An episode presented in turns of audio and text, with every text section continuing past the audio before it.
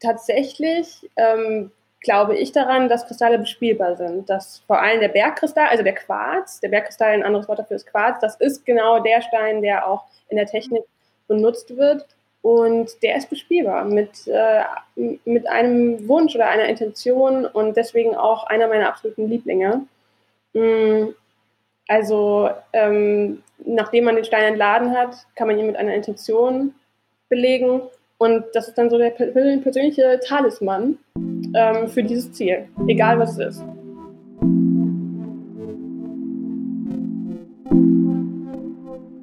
Matcha Mornings. Ein Podcast rund um Gesundheit, Wohlbefinden und Spiritualität. Wie eine Spa-Session für deinen Verstand, eine Aerobic-Klasse für dein Inneres, ein Werkzeug zur Bewusstseinsmachung. Dein auditives Heilbad. Hallo zusammen, mein Name ist Christina und ich spreche heute mit, wie sie sich selbst nennt, Main Witch und Gründerin von Witchlandia, Tina Mia Weidmann. Witchlandia ist ein relativ neuer Online-Shop rund um das Thema Kristalle und Rituale. Wie Tina selbst schreibt, ist ihr Shop for Modern Mystics und Magic Makers, was ich ganz bezaubernd finde. Heute geht es konkret darum, wie man Kristalle reinigt und auflädt, aber auch welche bestimmten Kristalle sich zum Beispiel eignen, wenn man Geld und Karriere manifestieren will oder auch welche Kristalle zum Abgrenzen für positive Energien oder auch einfach für mehr Ruhe und Gelassenheit sorgen. Also wir klappern einfach so ein paar bestimmte Lebensbereiche ab, in denen ich denke, jeder von uns etwas Unterstützung sei es auch in Form von Kristallen, also so Talismanen auf die Art, gebrauchen kann. Tina war auch so lieb und hat euch einen Gutscheincode hinterlegt. Mit dem Code MATCHA15, M-A-T-C-H-A 15, bekommt ihr 15% Rabatt auf das gesamte Sortiment schaut echt unbedingt mal bei ihr vorbei. Sie hat nämlich ein paar richtig, richtig schöne Stücke, die auch, wie sie dann eh erzählt im Gespräch, persönlich von ihr handverlesen sind. Vorab, die Tonqualität ist an manchen Stellen nicht ganz so geil. Wir haben das Gespräch natürlich aufgrund der momentanen Situation ähm, Long Distance aufgenommen. Ich denke bzw. hoffe, es ist aber trotzdem tragbar und ihr habt trotzdem Spaß beim Zuhören. Auf www.matchamornings.de findet ihr eine Zusammenfassung unseres Gesprächs sowie alle weiterführenden Links. Und ich würde mich natürlich auch wahnsinnig freuen, wenn ihr die Folge teilt oder den Podcast gleich sogar abonniert. Und jetzt wünsche ich ganz, ganz viel Spaß beim Zuhören.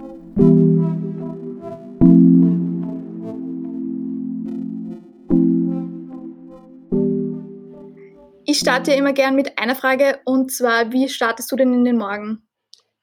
Ich starte ganz unesoterisch in den Morgen, allerdings äh, auch immer gleich und ähm, halte sehr an meinen Routinen fest. Ich werde nämlich wirklich verrückt, wenn ich meine Routinen nicht habe. Ich stehe um dieselbe Uhrzeit auf, ähm, dann trinke ich erstmal ein Glas Wasser, ähm, weil ich wirklich finde, dass das ein, ähm, ein riesen Unterschied einfach für den ganzen Tag macht, einfach mal ein, ein großes Glas Wasser runter zu trinken. Und dann gehe ich laufen ähm, und komme dann wieder nach Hause, gehe duschen und ziehe mich an. Das heißt, solche Szenarien wie im Pyjama am Schreibtisch sitzen gibt es bei mir nicht an keinem Tag des Jahres, ähm, weil ich wahnsinnig viel Wert darauf lege, mich einfach morgens fertig zu machen und auch morgens erstmal die, die Tür aufzumachen, das Haus zu verlassen. Aber du arbeitest von zu Hause. Genau. Dann gehe ich wieder an, an, meinen Schreibtisch, frisch geduscht und in einem schönen Outfit und ähm, arbeite dann von zu Hause aus. Ich habe äh, das große Glück, hier eigene Büroräume zu haben in meiner Wohnung und ähm, deswegen lässt sich das, seit ich diese Räume habe, auch super integrieren, dass ich von zu Hause arbeite. Umso wichtiger, dass man einmal kurz rausgegangen ist. Denn ich finde, wenn man von zu Hause aus arbeitet, das wissen wir jetzt mittlerweile alle, ist, kann das echt auf, auf den Kopf schlagen, wenn man, wenn man nicht mal kurz eine Runde gedreht hat. 100 Prozent. Also ich bin jetzt während dieser Quarantänezeit auch sicher mindestens einmal am Tag rausgegangen für einen kurzen Spaziergang. Und das habe ich wirklich religiös gemacht, weil es ja. auch wirklich notwendig war. Macht einen riesen Unterschied. Wie ich am Anfang erwähnt habe, dein Online-Shop, da geht es wirklich um Kristalle, aber auch eben Rituale. Also ihr habt nicht nur Kristalle, aber ich sage hauptsächlich. Mhm. Wie hast denn du Kristalle für dich entdeckt? Das ähm, geht auf meine Kindheit tatsächlich zurück. Meine ähm, Patentante hat mir als Kind schon Kristalle geschenkt. Meine Patentante ähm, kommt aus Bayern und da ist es ähnlich wie bei euch in Österreich, dass das einfach viel verwurzelter in der, in der Grundkultur ist, mit Kristallen mhm. zu arbeiten. Ähm, und deswegen hatte ich schon für alle Lebenslagen Kristalle. Ich glaube, das erste, was die mir geschenkt hat, war ein Rosenquarz und das zweite war dann in der Pubertät ein dicker schwarzer Turmalin, weil er so ein bisschen die schlechten Energien abwehrt und die Imbalance abwehrt. Also sie wusste immer für jede Le Lebenslage mich da zu unterstützen und deswegen begleitet mich das schon mein ganzes Leben. Dann ähm, war ich aber privat einfach mal einkaufen, äh, Kristalle shoppen in Berlin und bin in diese kleinen Kristalllädchen gegangen, die es da so gibt und war dann so schockiert, wie die Einkaufserfahrung da eigentlich war und auch wie so ein Kristall verpackt wird, weil man, ich habe da bestimmt eine Stunde gesucht, bis ich meinen Kristall gefunden habe und der wurde dann einfach so in so Zeitungspapier gehüllt und in so eine Plastiktüte gesteckt und ich war davon so schockiert, weil ich einfach die Abwicklung so ähm, grausam fand für sowas Schönes, Spirituelles und in dem Moment dachte ich, warum nicht einen Shop machen, wo jemand Kristalle so ähm, kaufen kann, dass das auch rundum Spaß macht. Ich finde, das macht es bei euch. Also es ist so wunderschön ästhetisch, äh, sage ich mal, präsentiert. Also ja. da hat man, finde ich, so, so super Lust auf einfach Kristalle und mit denen auch mehr zu arbeiten und mehr auch einfach über die zu erfahren, weil ich sage mal, da steckt ja auch einiges dahinter. Mhm.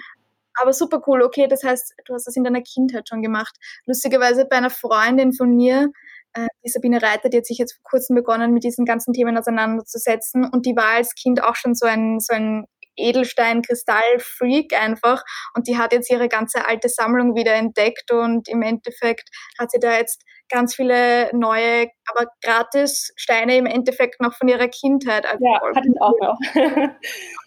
Super cool. Aber du hast eigentlich vorher was ganz was anderes gemacht. Ich komme eigentlich aus der Mode ähm, habe Textilmanagement studiert und ähm, habe dann für Mode-Online-Shops gearbeitet, habe mich dann vor fünf, sechs Jahren so ein klein wenig umorientiert und bin ähm, in die Arbeit mit Designmöbeln gegangen, aber eben auch im E-Commerce und ähm, habe in dem Rahmen auch viele verschiedene Kunden betreut und einfach so ganz klassisch Werbeagentur und Marketing eigentlich gemacht. Ähm, das liegt aber dem, dem Thema Richlandia liegt das, liegt das vielleicht fern, aber natürlich der ganzen Markenidentität, die ich so habe, gar nicht mehr so, weil ich, ich habe mich so danach gesehnt, mein eigenes Projekt, äh, meine eigene Strategie fahren zu können und einfach eine Marke zu erschaffen, mit der ich richtig Spaß haben kann. Und deswegen ist das gar nicht so weit weg voneinander, was ich vorher gemacht habe und was ich jetzt mache, weil ganz viel ähm, dessen, was jetzt mein Tagesinhalt ist, ist natürlich auch Marketing und, und äh, die Darstellung und die, Identität äh, von so einer Brand. Und deswegen, ähm, so kam dann eben auch der Name Michelandia. Ähm, da habe ich natürlich lang rum überlegt, gab eine Riesenliste, aber das Wort Witch kam immer mal wieder vor.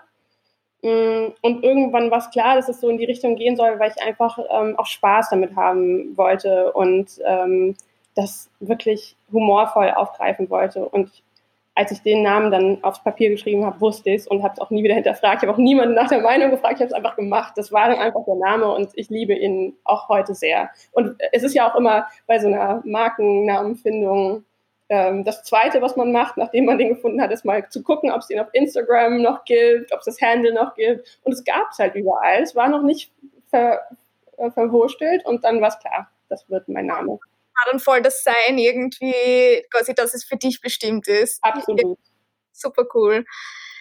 Ich bin ja der Meinung, oder ich würde jetzt mal sagen, Kristalle alleine würden jetzt wahrscheinlich oder werden dein Leben nicht verändern, aber ich finde, sie sind ein super gutes Unterstützungswerkzeug einfach und äh, ich finde, können oft mhm. als ein bisschen als Reminder dienen. Was ist jetzt für dich das Tolle an Kristalle? Ich sehe das ganz genauso. Also ich mag die wirklich als Talisman, als Reminder, als Manifestation für die eigenen Wünsche und Ziele. Ähm, und das ist ja auch immer wieder das Thema in der Spiritualität. Das ist beim Gebet nicht anders als mit dem Kristall, sich erstmal darüber klar zu werden, was man eigentlich möchte und das mal vielleicht sogar laut auszusprechen und vielleicht so ein Kristall auch damit zu behaften mit so einem Wunsch und ihn dann einfach stehen haben, da stehen haben oder mit sich rumtragen und einfach als Erinnerung zu haben. Und ähm, das macht ganz viel der Wirkung dieser Steine aus. Sind Kristalle für dich lebendig? Haben die eine Seele, deiner Meinung nach? Oh, das ist eine gute Frage. Also tatsächlich ähm, gibt es ganz viele Dinge, die zwar nicht lebendig sind, für mich aber eine Seele haben. Zum Beispiel Räume, äh, Möbelstücke. Ähm, ich habe hier einen alten Schrank stehen, der 100 Jahre alt ist, den ich hier so ein bisschen geerbt habe, als ich in diese Wohnung gezogen bin. Der hat eine Seele, der leben Geister. Ja. Vor dem habe ich so ein bisschen Angst. Also ähm, ich glaube gar nicht, dass etwas lebendig sein muss, um eine Seele zu haben. Aber ja, Steine haben für mich eine Seele und eine, eine Aura vor allem. Eine Aura, oh, das ist mhm. schön. Ja. Mhm, sehr cool. Ganz kurz zur Begrifflichkeit, man spricht, man spricht oft von Kristallen, aber auch Edelsteinen. Gibt es einen mhm. Unterschied? Mhm. Du das vielleicht kurz erklären? Ja, also Edelsteine sind eine gewisse Gattung von Kristallen. Das sind dann zum Beispiel der, der Diamant zum Beispiel oder ähm, ein Rubin. Das ist dann äh, eine gewisse Härte und eine gewisse, ein gewisser Wert, der diesen Edelstein zugeschrieben wird. Ähm, das ist einfach eine Unterkategorie. Und dann gibt es eben bei Kristallen noch viel, viel mehr. Sozusagen der Bergkristall ist ein Halbedelstein zum Beispiel, oder der Rauchquarz, der Rosenquarz, alle bekannten Kristalle sind Halbedelsteine, ähm, weil sie einfach andere Eigenschaften haben, geologische Eigenschaften haben. Und deswegen gibt es da nochmal einen Unterschied. Aber generell werden viele dieser Wörter synonym benutzt. Edelstein, Halbedelstein, Kristall, Stein. Ähm, ich mag Kristall am liebsten. Ich finde, Edelstein hat für mich so ein bisschen so einen altvaterischen ESO-Touch. Deswegen Kristall ist so ja. mein, mein liebstes Wort. Finde ich auch. Kristall ist einfach ein schönes Wort. und ja, Edelstein ist ein bisschen altbacken, das stimmt. Ja, komplett. Wir nutzen Kristalle jetzt auch oft, also eigentlich ständig in unserem täglichen Leben, so zum Beispiel also in Uhren, aber auch in so LCD-Displays zum Beispiel. Also das steht ja auch für Liquid Crystal Display, was mhm. wahrscheinlich wissen, aber das äh, finde ich eigentlich super spannend. Also man müsste doch meinen, theoretisch, dass Kristalle bespielbar sind, weil, wie gesagt, sie sind in unseren Uhren und werden da wirklich als Uhrwerk ja. benutzt im Endeffekt oder auch in unseren Laptops. Total verrückt, weil man ja oft diskutiert, ob das jetzt was bringt mit den Kristallen, ob die wirklich Wirkung haben können. Und unsere Welt basiert auf Kristallen. Alles, was wir machen, was wir, womit wir täglich zu tun haben, funktioniert nur wegen Kristallen. Also, dass da eine gewisse Wirkung da ist, ist einfach unbestritten. Ähm, und die ist auch, glaube ich, gar nicht, ich bin kein Physiker, aber die ist gar nicht so erklärbar. Also ich glaube, die wissen gar nicht, warum Kristalle so wahnsinnig gut leiten. Ähm, aber tatsächlich ähm, glaube ich daran, dass Kristalle bespielbar sind. Dass vor allem der Bergkristall, also der Quarz, der Bergkristall, ein anderes Wort dafür ist Quarz, das ist genau der Stein, der auch in der Technik benutzt wird.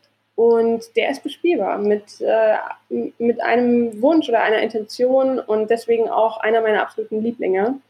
Mm, also, ähm, nachdem man den Stein entladen hat, kann man ihn mit einer Intention belegen. Und das ist dann so der persönliche Talisman, ähm, für dieses Ziel, egal was es ist. Ich finde das, find das immer so lustig oder ich, ich nehme das immer als Beispiel, wenn sich Leute quasi lustig machen über meine Steinsammlung.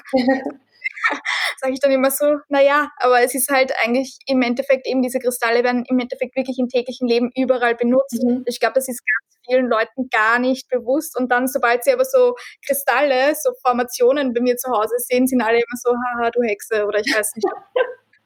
Ja, und weißt du, was spannend ist? Ähm, ich habe mich auch viel mit dem Thema auseinandergesetzt, wo kommen die eigentlich her, die Kristalle? Und am Anfang hatte ich so ein bisschen die Angst, werden da jetzt irgendwelche Minen, ähm, also werden da irgendwelche Landteile zerbombt dafür, dass ich äh, Kristalle verkaufen kann? Und dann habe ich herausgefunden, dass diese Kristalle eigentlich eher, ähm, also die Kristalle, die ich verkaufe, so ein Nebenprodukt der Industrie sind. Mm, und dass da unter anderem mal ein schön, besonders schönes Stück gerettet wird weil natürlich ähm, 99,9 Prozent der Kristalle, die so erwirtschaftet werden, ähm, für Technik erwirtschaftet werden.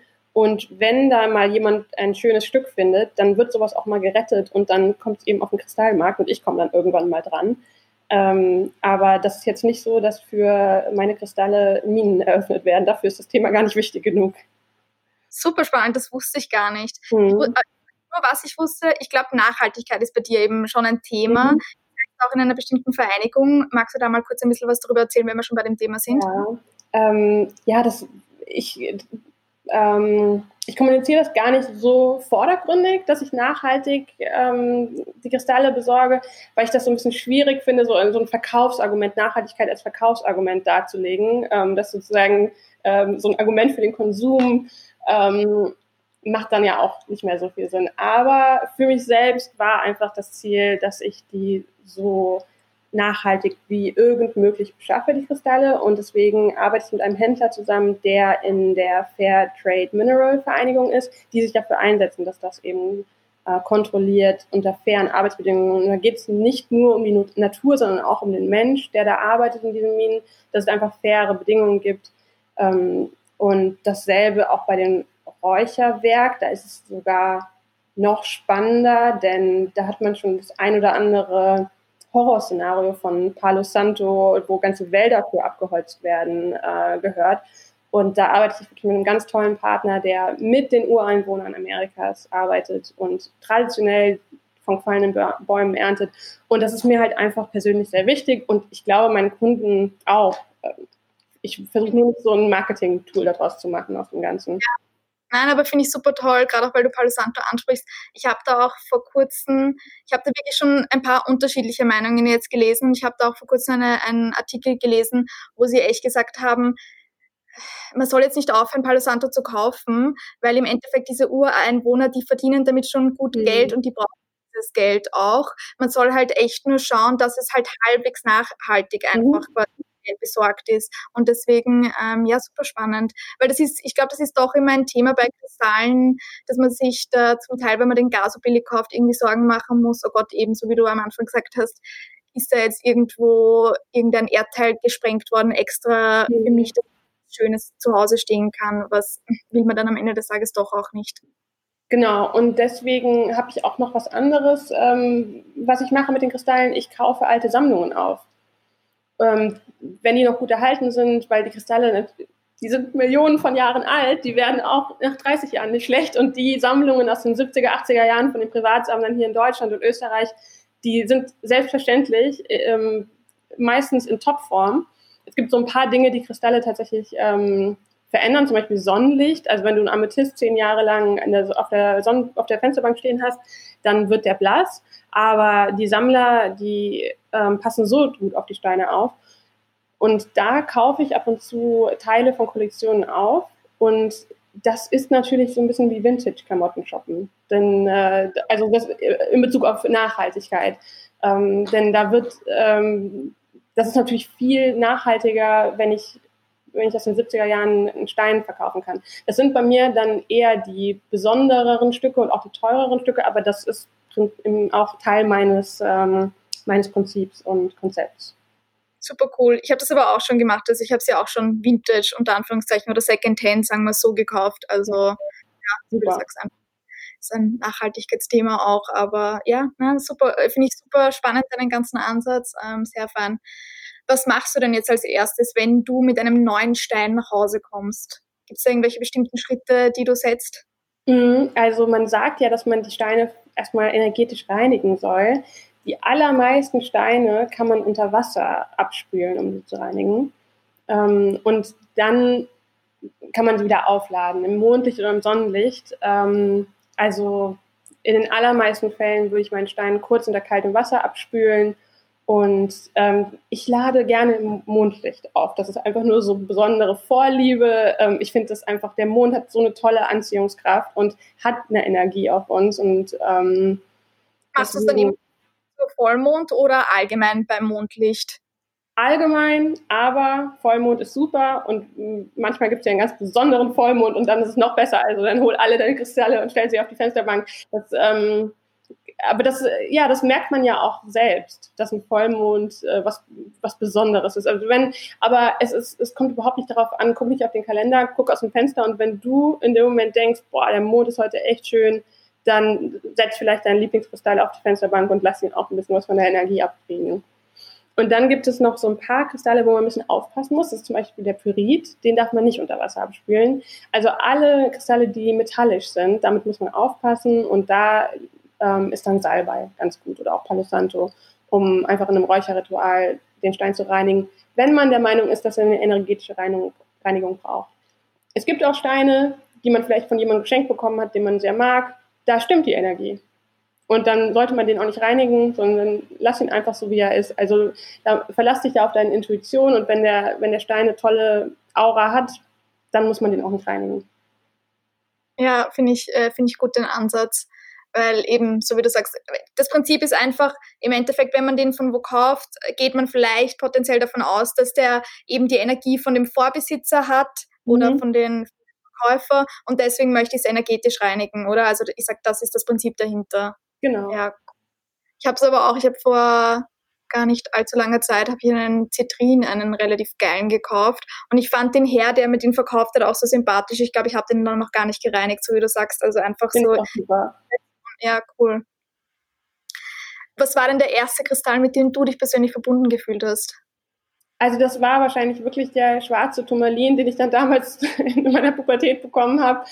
Ähm, ich glaube, damals ist dann auch das Ungleichgewicht so ein bisschen bewusster geworden im Leben. Als Kind ähm, nimmt man das vielleicht noch nicht so stark wahr und dann, wenn man so heranwächst, dann ähm, merkt man auch so eine innere Unruhe und dann einfach einen Stein zu haben, der der Halt geben soll.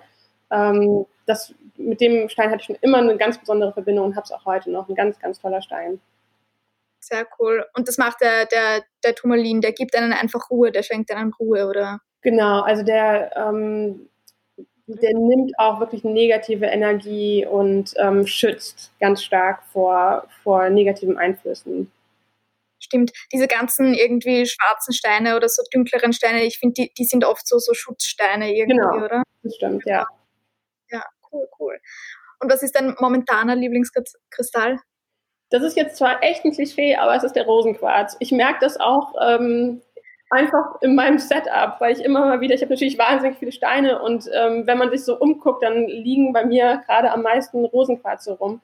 Und das ist aber auch ganz interessant, weil eigentlich, ähm, also Rosenquarz ist der Stein der Liebe und dann sagt man ja auch immer der Selbstliebe und ähm, wir hören immer so viel über Selbstliebe. Und im letzten Jahr, also ich würde sagen 2019, ging es wahnsinnig viel um Selbstliebe. Und ich finde gerade, während dieser Krise und allem, was wir hier so durchmachen und auch dieser, dieser Einsamkeit, die man teilweise durchmacht, wird Liebe einfach wichtiger. Also und Selbstliebe rückt so ein bisschen in den Hintergrund und wirklich sich bewusst werden, wer einen liebt und wen man liebt, das ist sowas Schönes und deswegen ist der Rosenquarz gerade so ein Stein, der bei mir in jedem Raum steht. Auch einfach so Verbindung, da ist glaube ich gerade momentan sehr wichtig und sehr stark und deswegen ja, also ich habe auch ich habe auch ganz klischeemäßig zwei Rosenquarz unter meinem Bett stehen, glaube ich. Ja. in der Hoffnung, ich bete. Ja. also, Nein, aber also ich mag ich mag's auch, also ich mag Rosenquarz tatsächlich auch so richtig. Ich habe auch eben, ich habe so einen Gua Sha Stein auch aus mhm. Rosenquarz, glaube ich und ja, nein, das war's eh. Ja, nein, aber ich liebe Rosenquarz. Ja. Bin ich nicht ganz bei dir. Ich, nachdem ich dich jetzt schon quasi da bei mir sitzen habe oder mit dir quasi mit dir da rede, würde ich gerne so ein paar Themen einfach durchklappern, mhm. So das erste Thema wäre jetzt mal für mich so, was wäre denn vielleicht ein guter Kristall für Geld und Karriere, wenn ich zum Beispiel jetzt einen neuen Job auch irgendwie manifestieren will oder mehr Geld? Also da spricht man unter anderem vom Pyrit. Das ist ja auch der Stein, der schon aussieht wie Gold. Und ähm, ich habe auch lustigerweise gemerkt, ähm, dass Kinder den auch intuitiv als Gold oder Geld bezeichnen. Also mein Neffe nennt seinen Pyrit, den ich ihm gegeben habe, Geld. Ohne dass jemals irgendwer ihm das gesagt hat. Wo ist mein Geld? Äh, sagt er, wenn er nach seinem Pyrit sucht. Ähm, und ich finde, das ist einfach ein toller, symbolischer Stein. Der steht auch für Produktivität und Erfolg. Und deswegen ist das ein. Es gibt mehrere Steine, die, ähm, die für Reichtum stehen, zum Beispiel auch der Jade aber Purit ist einfach so mein Favorit, weil er einfach auch aussieht wie pures Gold. Ja, also ich habe auch einen zu Hause und das, ich glaube, ich wusste gar nicht, für was der so richtig steht, mhm. wie ich ihn gekauft habe, sondern so wie du sagst, aber das war einfach so ein, so ein Stein, der mich einfach so angezogen hat, weil der einfach, der, der funkelt richtig. Also das ist ein Stein, das ist jetzt, weil es gibt ja manche Steine, die jetzt nicht so glitzern und, und sparkly mhm. sind, der ist so super funkelnd einfach und ich glaube auf Englisch heißt er ja auch Fool's Gold. Mhm, genau, Fool's Gold. Ja, äh, Katzengold im Prinzip. Aber ja, Fool's Gold, weil ähm, damals, als die Amerikaner auf Goldsuche waren, haben sie ganz oft den Pyrit gefunden und dachten, sie hätten ganz großes Geld gemacht und dann war es eben das Fool's Gold. Aber ähm, trotzdem hat er ja einen, einen Wert, ähm, einen symbolischen Wert, auch wenn er auf dem Geldmarkt keinen Wert hat. Absolut. Du hast jetzt vorhin schon den Turmalin ähm, erwähnt. Gibt es vielleicht sonst noch andere Kristalle, die du empfehlen würdest fürs Schützen oder Abgrenzen? Oder würdest du sagen, Turmalin ist schon der Stein to go? Mhm, also Turmalin ist da wirklich ein ganz kraftvoller Stein. Ansonsten ähm, wird es aber auch dem Amethyst wie du ja schon angedeutet hast, einer deiner Lieblingssteine, ähm, dem Amethyst nachgesagt, dass das ein Schutzstein ist. Ähm, also da gibt es wahnsinnig viele, die schützen, aber ähm, definitiv ähm, für, für tiefer gehende Probleme würde ich den schwarzen Turmalin empfehlen und für so eher so, äh, nee, ich sag's anders, für von innen entstandene Probleme den schwarzen okay. Für von außen entstandenen, also für, für Schutz, den man von außen braucht, den Amethyst.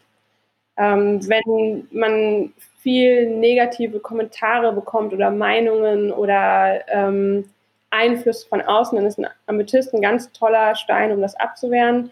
Und wenn man sich einfach selber viel Sorgen macht und viel grübelt und ähm, traurig ist, dann ist der schwarze Turmalin ein super Stein, um das abzuschirmen, so die innere schwarze Welt abzuschirmen. Okay, cool. Also wusste ich gar nicht so die Abgrenzung genau. Der Amethyst ist mein Geburtsstein, weil es hat ja auch jedes Monat, also ich bin im Februar geboren, Wassermann, und es hat ja auch quasi jedes Monat, glaube ich, einen Geburtsstein mhm. oder jedes Sternzeichen. Ihr habt auch, ich finde das so sympathisch, ihr habt auch bei jedem Kristall immer dabei stehen, welche Sternzeichen quasi gut zu dem Kristall passen. Ja. Also kann man auch immer nachschauen, finde ich, was so sein Geburtsstein mhm. ist, welche Kristalle zu einem äh, ganz gut passen wenn wir schon, schon dabei sind, für was steht denn vielleicht der Amethyst sonst noch so? Weil der hat ja, glaube ich, auch ein paar andere Eigenschaften als jetzt nur abgrenzen. Genau, also das ist ja auch immer sehr weit gefächert, was so, für was so ein Stein so steht. Und ähm, der Amethyst, das ist, ähm, ich sage immer, das ist der Good Vibe Stone. Das ist einfach, äh, das passt ja auch zu diesem abschirmenden, ähm, diesen, äh, aber der inspiriert einfach, der, ähm, das ist einfach ein farbenfroher Stein und wenn man ihn in der Hand hält, dann merkt man einfach sofort die Energie. Tatsächlich eine der Steine, die ich fast immer als einen der ersten in der Kollektion empfehle. Wenn jemand auf mich zukommt und sagt, welche Steine soll ich mir kaufen, ist die Antwort fast immer Amethyst. Ich finde, das ist ein ganz toller Stein, der funkelt, der farbenfroh ist und dem man die Energie einfach sofort anmerkt.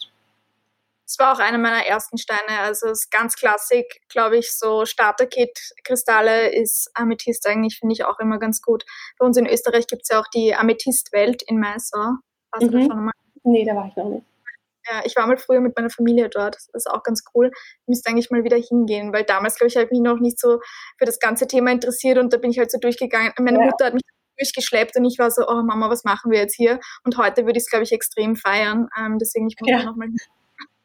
Aber das ist auch ähm, am, am, Beispiel des Amethyst sieht man auch ganz schön, wie sich die, so die verschiedenen Bedeutungen ergeben der Steine. Denn ähm, wenn zum Beispiel der Amethyst, der eine sagt, der Amethyst wehrt schlechte Energien ab, der andere sagt, der Amethyst inspiriert, das hängt ja alles zusammen. Wenn ich mir jetzt viele schlechte Gedanken mache oder mich äh, zermürben lasse von, von negativen Kommentaren, dann float meine Inspiration natürlich auch nicht. Und wenn man so ein bisschen Klarheit erlangt und äh, so ein, so ein Raum, in einem Raum so eine schöne, gereinigte Energie erreicht hat, dann ist man natürlich auch viel inspirierter und viel ähm, anfälliger für die guten Gedanken. Also es hängt alles so ein bisschen zusammen, auch wenn die Bedeutungen manchmal so ein bisschen widersprüchlich fast wirken.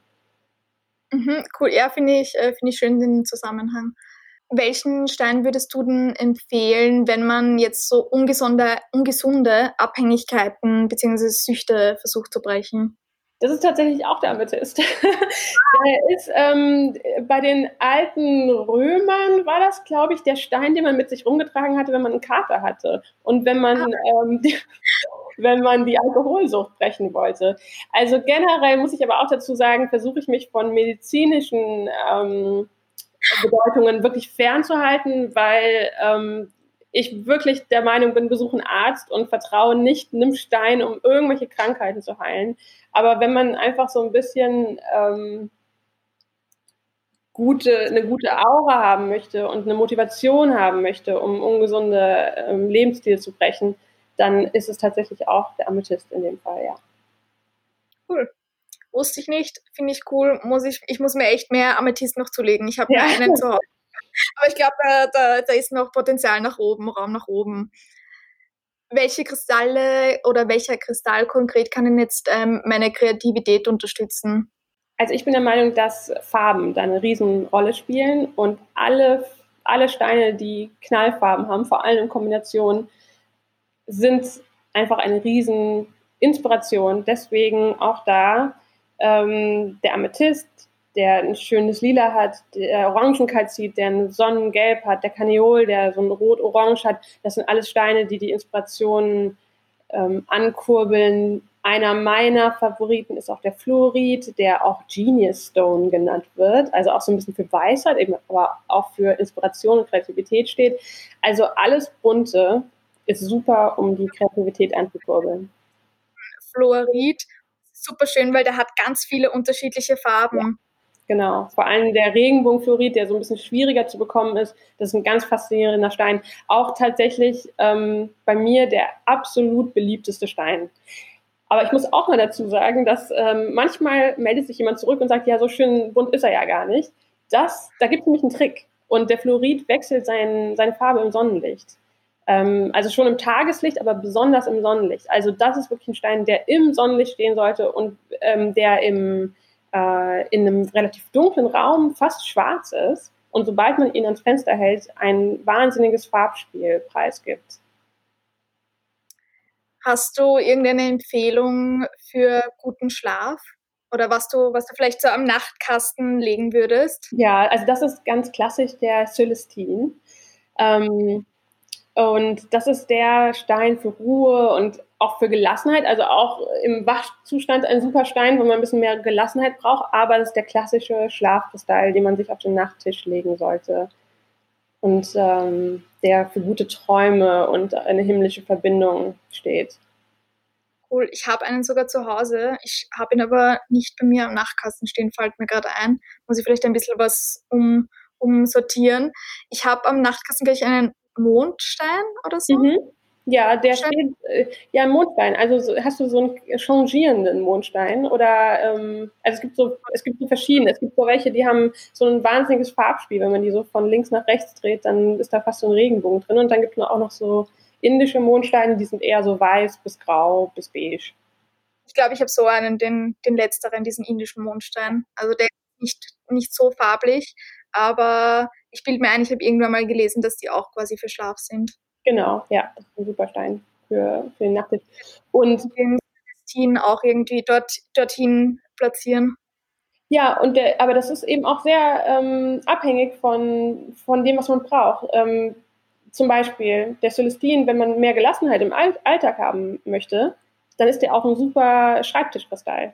Und mhm. ähm, auch bei mir steht zum Beispiel der Rauchquarz äh, auf dem Schreibtisch, weil das so ein Anti-Stress-Kristall ist. Und das ist immer mein Problem. Ich bin immer gestresst und ich habe immer zu viel. Ähm, für mich wäre der Pyrit, der der klassische Schreibtischkristall ist, ganz falsch, weil der Pyrit steht für Produktivität, für Multitasking, alles gleichzeitig mhm. handeln. Das mache ich eh schon. Das brauche ich nicht mehr. Also ich brauche eigentlich mehr Gelassenheit, mehr Ruhe, ähm, weniger Stress. Deswegen kommt es ganz doll darauf an, was, wie man selbst ist und ähm, was man brauchen kann. Also der Celestin ist, kann auch am Schreibtisch super sein. Man schläft jetzt nicht ein, weil man den da liegen hat. Äh, ich habe eine Zeit lang mit einem kleinen ähm, Aquamarin auf so meinem Hals quasi habe ich mhm. geschlafen. Mhm ich da auch irgendwann mal so gelesen habe, weil Aqua, Aquamarin oder ich glaube so diese ganzen ähm, eher so bläulichen, das steht ja auch so ein bisschen für das Halschakra, weil ich glaube, sie ist so die, circa dieselbe Farbe und deswegen kann das da unterstützen, sich selber besser auszudrücken oder einfach wirklich seine Wahrheit ein bisschen mehr zu sprechen und mhm. ähm, zu und deswegen habe ich da, bin ich da eine Zeit lang immer so eingeschlafen. Ich glaube, ich habe es nie geschafft. Ich bin nie in der Früh aufgewacht mit dem ja. Hals, er ist immer irgendwo im Bett herumgekurbelt, äh, herumgekugelt, aber es war trotzdem, das ist sowas, einfach allein Placebo-Effekt mäßig. Wenn ich mir irgendwie einbild, das hilft mir, dann, dann hilft mir das auch am Ende des Tages. Deswegen von dem her. Ganz genau. Es ist alles einfach nur ein Ritual ähm, und so ein, so ein kleiner Anreiz im Prinzip. Super cool welchen Stein würdest du jetzt konkret zu deinem vielleicht so Arbeitsplatz, Computer, Büro hinstellen? Ja, also wie schon erwähnt, das ist ganz ganz, ganz abhängig davon, wie man selbst so drauf ist und was man eigentlich braucht. Ähm, möchte ich ähm, mehr Kreativität, möchte ich mehr Produktivität, möchte ich mehr Gelassenheit. Das äh, unterscheidet sich ganz enorm. Und ähm, da ist tatsächlich der Pyrit der Klassiker am Arbeitsplatz, weil die meisten Menschen sich mehr Produktivität am Arbeitsplatz zu, äh, wünschen.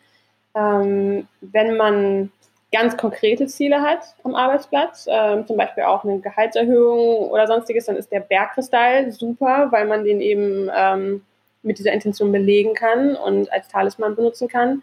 Und ähm, da auch wieder der Fluorid ähm, für Weisheit und äh, Durchbruch, äh, ein super Arbeitsplatzkristall.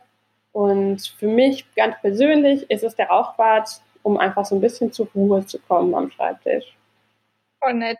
Ich glaube, ich habe einen Shungit bei mir stehen. Das mhm. ist auch so ein schwarzer Stein. Mhm. Theoretisch sagt man, dass der, glaube ich, gegen so EMF-Strahlungen und sowas helfen soll. Deswegen genau. habe ich den einfach beim, beim, Laptop immer stehen und beim Computer. Genau, das ist beim Rauchquarz ähnlich. Der sammelt so die Energien und äh, deswegen ist der auch super bei ah, okay. Elektrogeräten. Sehr spannend. Im Beauty-Sektor findet man jetzt öfter diese Jade Roller oder eben das Jade im Endeffekt. Bei was würdest du Jade so empfehlen? Ähm, ja, das ist ganz interessant, diese Jade Roller. Ne? Das ist ja auch einfach, ähm, ich weiß nicht, wann die entstanden sind, aber das ist ja, oder, also das sind ja einfach, das ist ja traditionelle Medizin im Prinzip. Das sind ja Dinge, die schon immer verwendet wurden, die jetzt aus unerklärlichen Gründen als, als Trend auf einmal so zurückgekommen sind. Aber total schön, dass wir uns wieder so darauf besinnen, was eigentlich seit Jahrhunderten und Jahr, Jahrtausenden ähm, gelehrt wurde. Und ähm, da ist es natürlich auch so ein bisschen so, dass du sagst Placebo-Effekt, aber ähm, man, man spürt ja den Effekt, wenn man diese Steine benutzt. Ne? Man, äh, man spürt dieses Kühlende. Man würde das vielleicht auch mit, einem, mit Keramik oder mit was anderem spüren, was man irgendwie ins Gefrierfach gelegt hat. Ähm, aber es ist einfach so schön, dass da so eine Geschichte hintersteht. Und bei Jade, der steht auch für Reinigung und Klarheit. Natürlich möchte jeder sein Gesicht mit etwas abrollen, was für Reinigung und Klarheit steht. Also da, wenn ein Stein für, für was Schönes steht, dann ist das ein ganz, macht das aus so einem sehr technischen Ritual ähm, der Gesichtsreinigung, was total schön ist und äh, zeremoniell ist. Und deswegen, glaube ich, ist das, das so Voll schön ja, da, da hast du nämlich absolut recht, so wie du sagst, es macht einfach wirklich gleich, ist ein ganz ein anderes Ritual gleich, mhm. so wie du sagst, es hat gleich Zeremonie und da schaut man gleich viel besser auf sich selbst oder macht's, ich glaube, dann macht man das Ritual auch öfter, wenn es wirklich mit was Schönem einhergeht einfach. Ja, sehr fun. Genau. Ihr habt äh, auch einen Malachit auf eurer Seite. Wie wirkt der so? Ja, Malachit ist ja auch so ein ähm, Stein, in dem man sich total verlieren kann. Ein ganz besonderer Stein, ähm, der so ein bisschen psychedelisch fast schon aussieht. Ähm, und der steht für äh, Selbstwert, Selbstreflexion und Stärke. Und äh, auch so die Stärke in sich selbst zu finden. Ähm, ein ganz toller Stein, der ähm, sehr teuer ist, wenn man ihn in großen Formaten kauft und deswegen ist das ein ganz beliebter Taschenstein oder ähm, äh, Tumblestone, den man dann auch mal mit sich rumtragen kann. Äh, dazu lege ich zum Beispiel bei solchen Steinen, kriegt man immer so ein kleines Baumwollsäckchen dazu bei mir, damit man die auch rumtragen kann, weil ich weiß, dass viele meiner Kundinnen, die solche Steine ähm, mit sich herumtragen in der Handtasche, die mit zum Arbeitsplatz schleppen oder ähm, in die Hosentasche stecken. Ich habe Malachit eine Zeit lang immer in meinem, im Winter halt in der Manteltasche einfach immer mit rumgetragen und das war eigentlich ganz nett. Das muss ich eigentlich wieder einführen. Ich weiß gar nicht, wo der hingekommen ist, aber es war ganz nett eine Zeit lang. Ja. Victoria Beckham, bilde ich mir ein, hat ja auch, glaube ich, mal Hosen entworfen, hat mal Hosen designt mit doch quasi so schon eingenähten Kristallen. Ich glaube, ich habe das mal Wahnsinn. Ja, das ist auch eine geile Idee. Was war denn bei dir persönlich so die größte Transformation, die du irgendwie durch die Kristalle gemerkt hast? Kannst du da von irgendeiner, ich weiß nicht, irgendeine Geschichte erzählen? Boah, das ist eine gute Frage. Also tatsächlich ist es so, dass die größte Transformation, die ich so durch Kristalle erfahren habe, ähm, durch das Schenken von Kristallen passiert. Und äh, durch das, was das in meinem Freundeskreis und Familienkreis ausgewirkt hat. Ähm, natürlich haben die für mich eine Riesenbedeutung. Die sind aber so integriert in meinen Alltag, dass ich da kaum noch drüber nachdenke. Aber ähm, wie viele schöne Geschichten ähm, ich höre von den Menschen, die, denen ich sowas schenke, vor allem von den Zweiflern. Das ist, glaube ich, das, das Schöne. Dass, ähm, also es sind meistens Männer, die das darüber sich eher lustig machen. Es ist, ein, es ist komischerweise ein recht äh, feminines Thema, dieses, die, dieses Spirituelle und die Steine und Kristalle. Ähm, und Männer äh, tendieren dazu, sich darüber lustig zu machen. Die kriegen dann von mir so einen Stein geschenkt und berichten mir dann Monate später, dass sie den immer in der Hosentasche tragen oder dass er immer auf dem Schreibtisch steht. Und ähm, das ist schon was sehr Besonderes, dass ähm, sich jemand, der das für Hokuspokus hält, sich trotzdem eigentlich da, dessen gar nicht, äh, davon gar nicht frei machen kann, weil diese Steine so eine Faszination ausüben.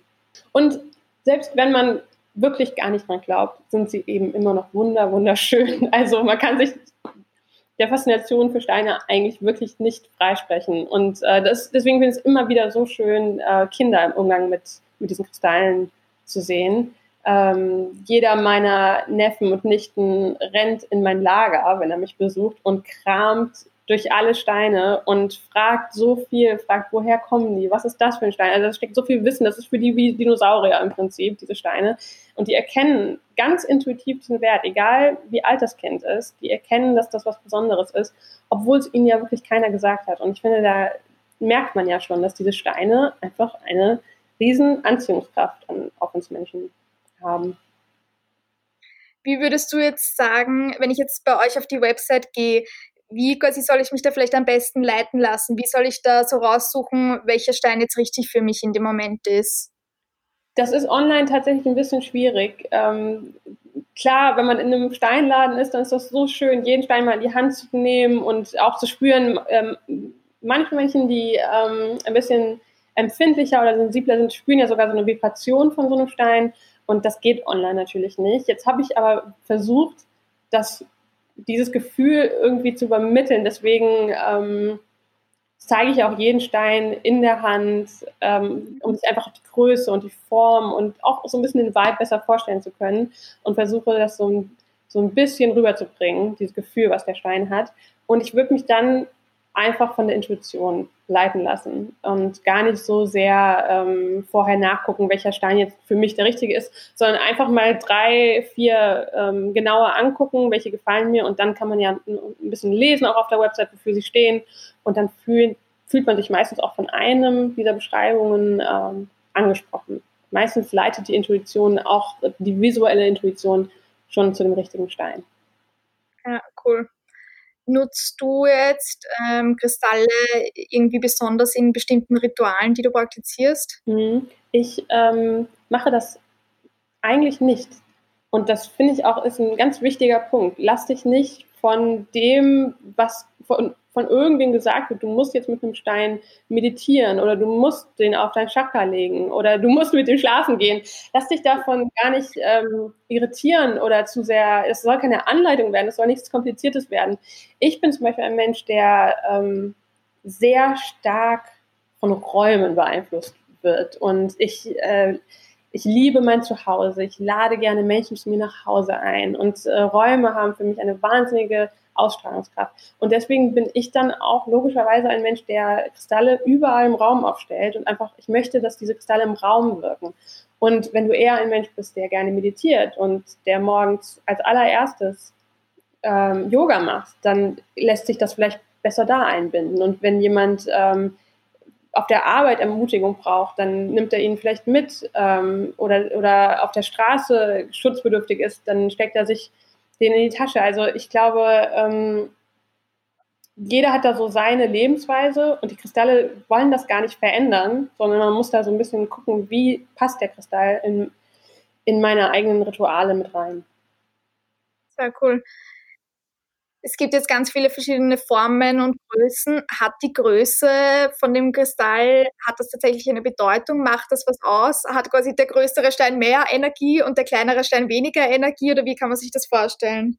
Also da muss man auch sagen, da man braucht keinen teuren Stein, man braucht keinen großen Stein. Das, ähm, da kann man sich wirklich auch so ein bisschen leiten lassen. Natürlich haben die großen tollen Formationen eine ganz eigene Anziehungskraft. Und da gibt es auch noch mal wirklich Details, die nicht nur auf Größe gehen. Da gibt es zum Beispiel Mm, es gibt Bergkristalle mit Wassereinschlüssen, die 100.000 Jahre alt sind. Das ist natürlich schon sehr cool, wenn da eine, wenn, wenn da eine kleine Wasserblase drin ist. Sowas ist, wird dann auch schnell sehr teuer. Und wenn man sich von sowas angesprochen fühlt, von sowas ganz Besonderem, dann ist das auch das Richtige.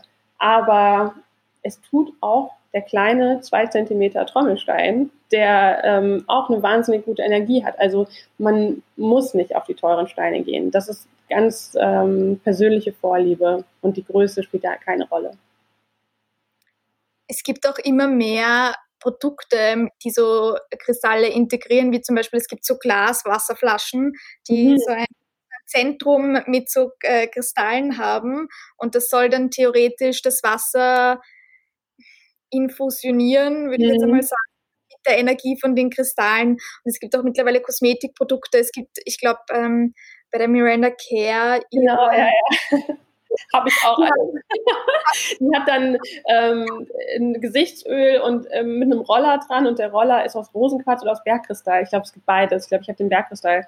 Ähm, ja, ist ähm, eine schöne Art, äh, solche so Steine anzuwenden. Also wie, auch da wieder, wenn ähm, wenn das dein, dein Lebensstil ist und wenn du Beauty liebst, Rituale liebst, dann ist es vielleicht ein schöner, ein schöner Weg, um so einen Rosenquarz in deinen Alltag einfach einzubinden, ohne dich jetzt irgendwie abzukrampfen. Wenn du eh gerne Gesichtsöl benutzt, dann ist es vielleicht schön, sich das mit einem Bergkristallroller auftragen zu können.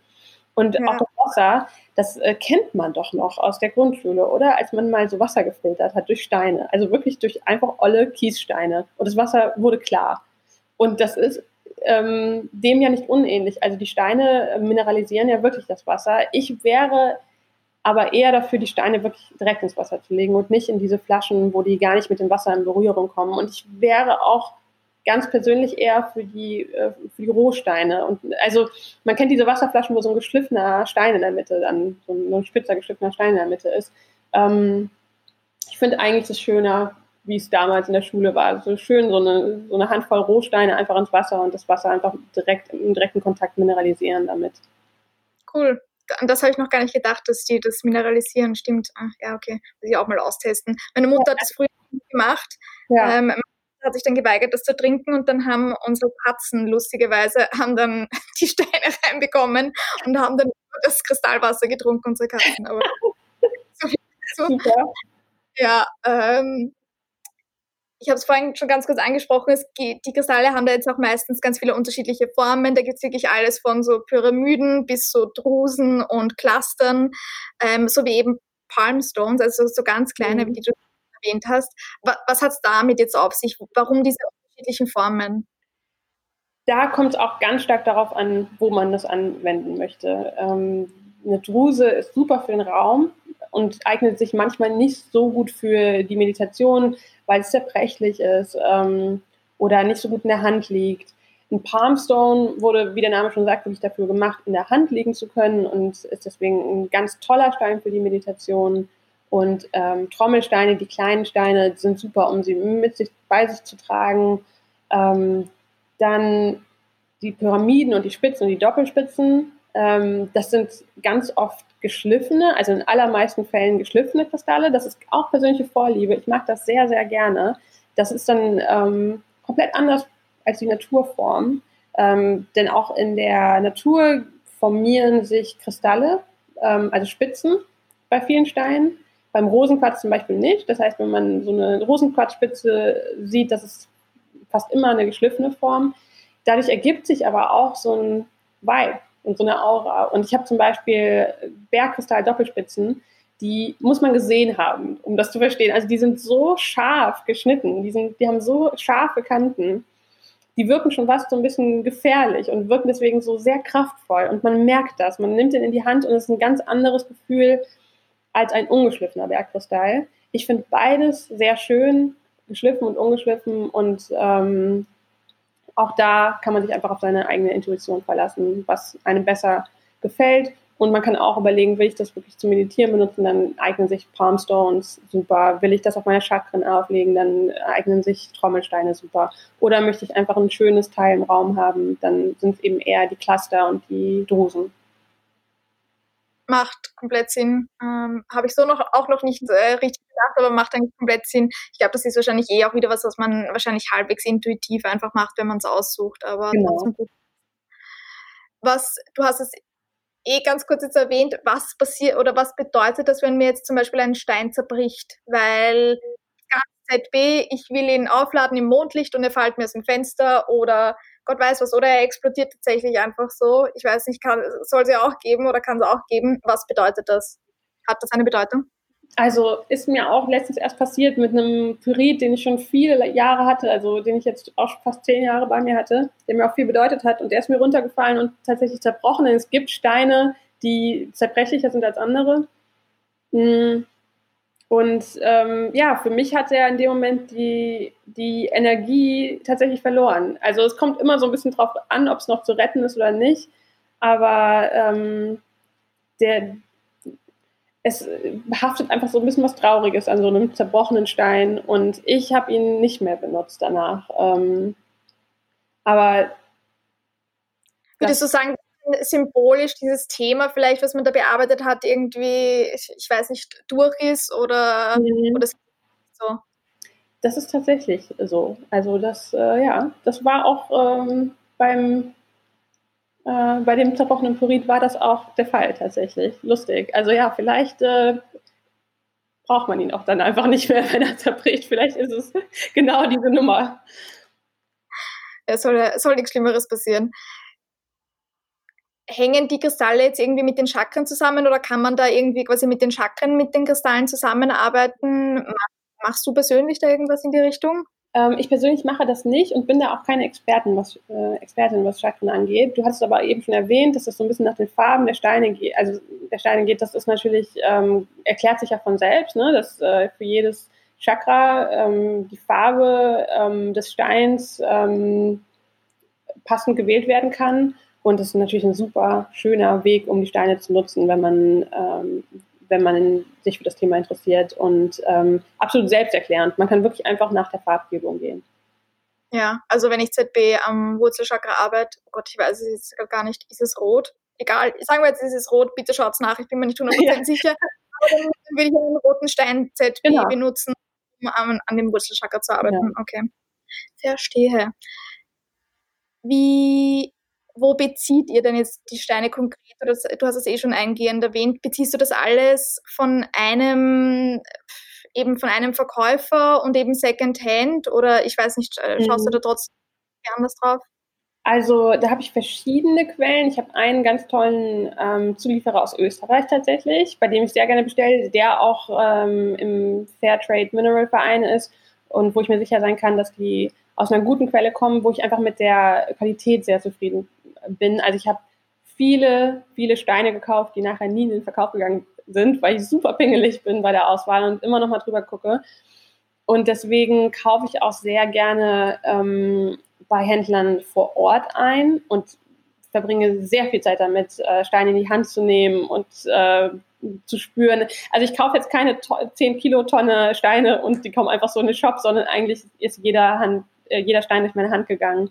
Und da gucke ich schon sehr genau drauf. Und ja, wie gesagt, ähm, bei den Steinsammlern, das ist eine ganz besondere Quelle. Da gibt es eigentlich auch in jeder Stadt, da kann auch jeder mal nachgucken. Es, äh, in jeder größeren Stadt gibt es so ein paar Steinsammler, die ähm, sind meistens nicht günstig, aber haben ganz, ganz tolle Steine, die ähm, dann teilweise schon 20, 30 Jahre in deren Besitz war, waren. Und da kaufe ich natürlich auch super gerne ein. Da muss man sich immer so ein bisschen zurückhalten mit, äh, denn ähm, das ist nicht das, womit ich meinen Umsatz mache.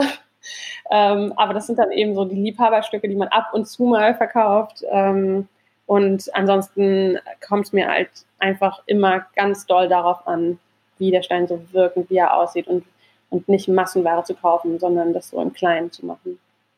Finde ich voll schön. Also das ich würde ich glaube, das glaubt man gar nicht von einem Online-Shop, weil das muss man dann doch immer abfotografieren und online stellen und so. Aber dass du das wirklich so einzeln im Endeffekt fast aussucht, äh, mhm. aus ist, ist ein sehr schöner Ansatz.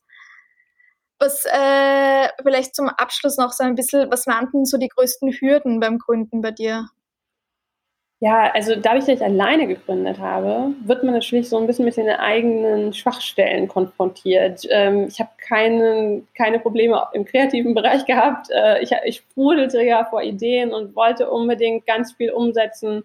Aber natürlich gibt es da auch Bereiche, in denen ich nicht gut bin. Steuern, äh, Buchhaltung, Organisation, all solche Dinge. Ähm, da, wenn man dann mit einem Co-Gründer das macht ähm, oder gemacht hätte, dann hätte man natürlich jemanden aussuchen können, der genau in diesen Punkten stark ist. Das habe ich nicht und ähm, wollte frei sein und wollte allein sein und muss mich dann eben am Ende des Tages auch mit solchen Dingen beschäftigen, die mir äh, jegliche Freude rauben. Aber ähm, das ist tatsächlich die größte Hürde. Das Schöne ist aber, dass man an solchen Dingen ja auch immer wächst. Und so sehe ich das auch mittlerweile. Alles, was ich nicht machen möchte und alles, womit ich mich quäle, ähm, das ganz, also man scheut sich ja ganz oft vor Dingen, vor denen man so ein bisschen Angst hat oder die zu groß wirken. Und wenn man es dann erstmal gemacht hat, dann wächst man daran und wächst als Mensch auch so ein Stück mit.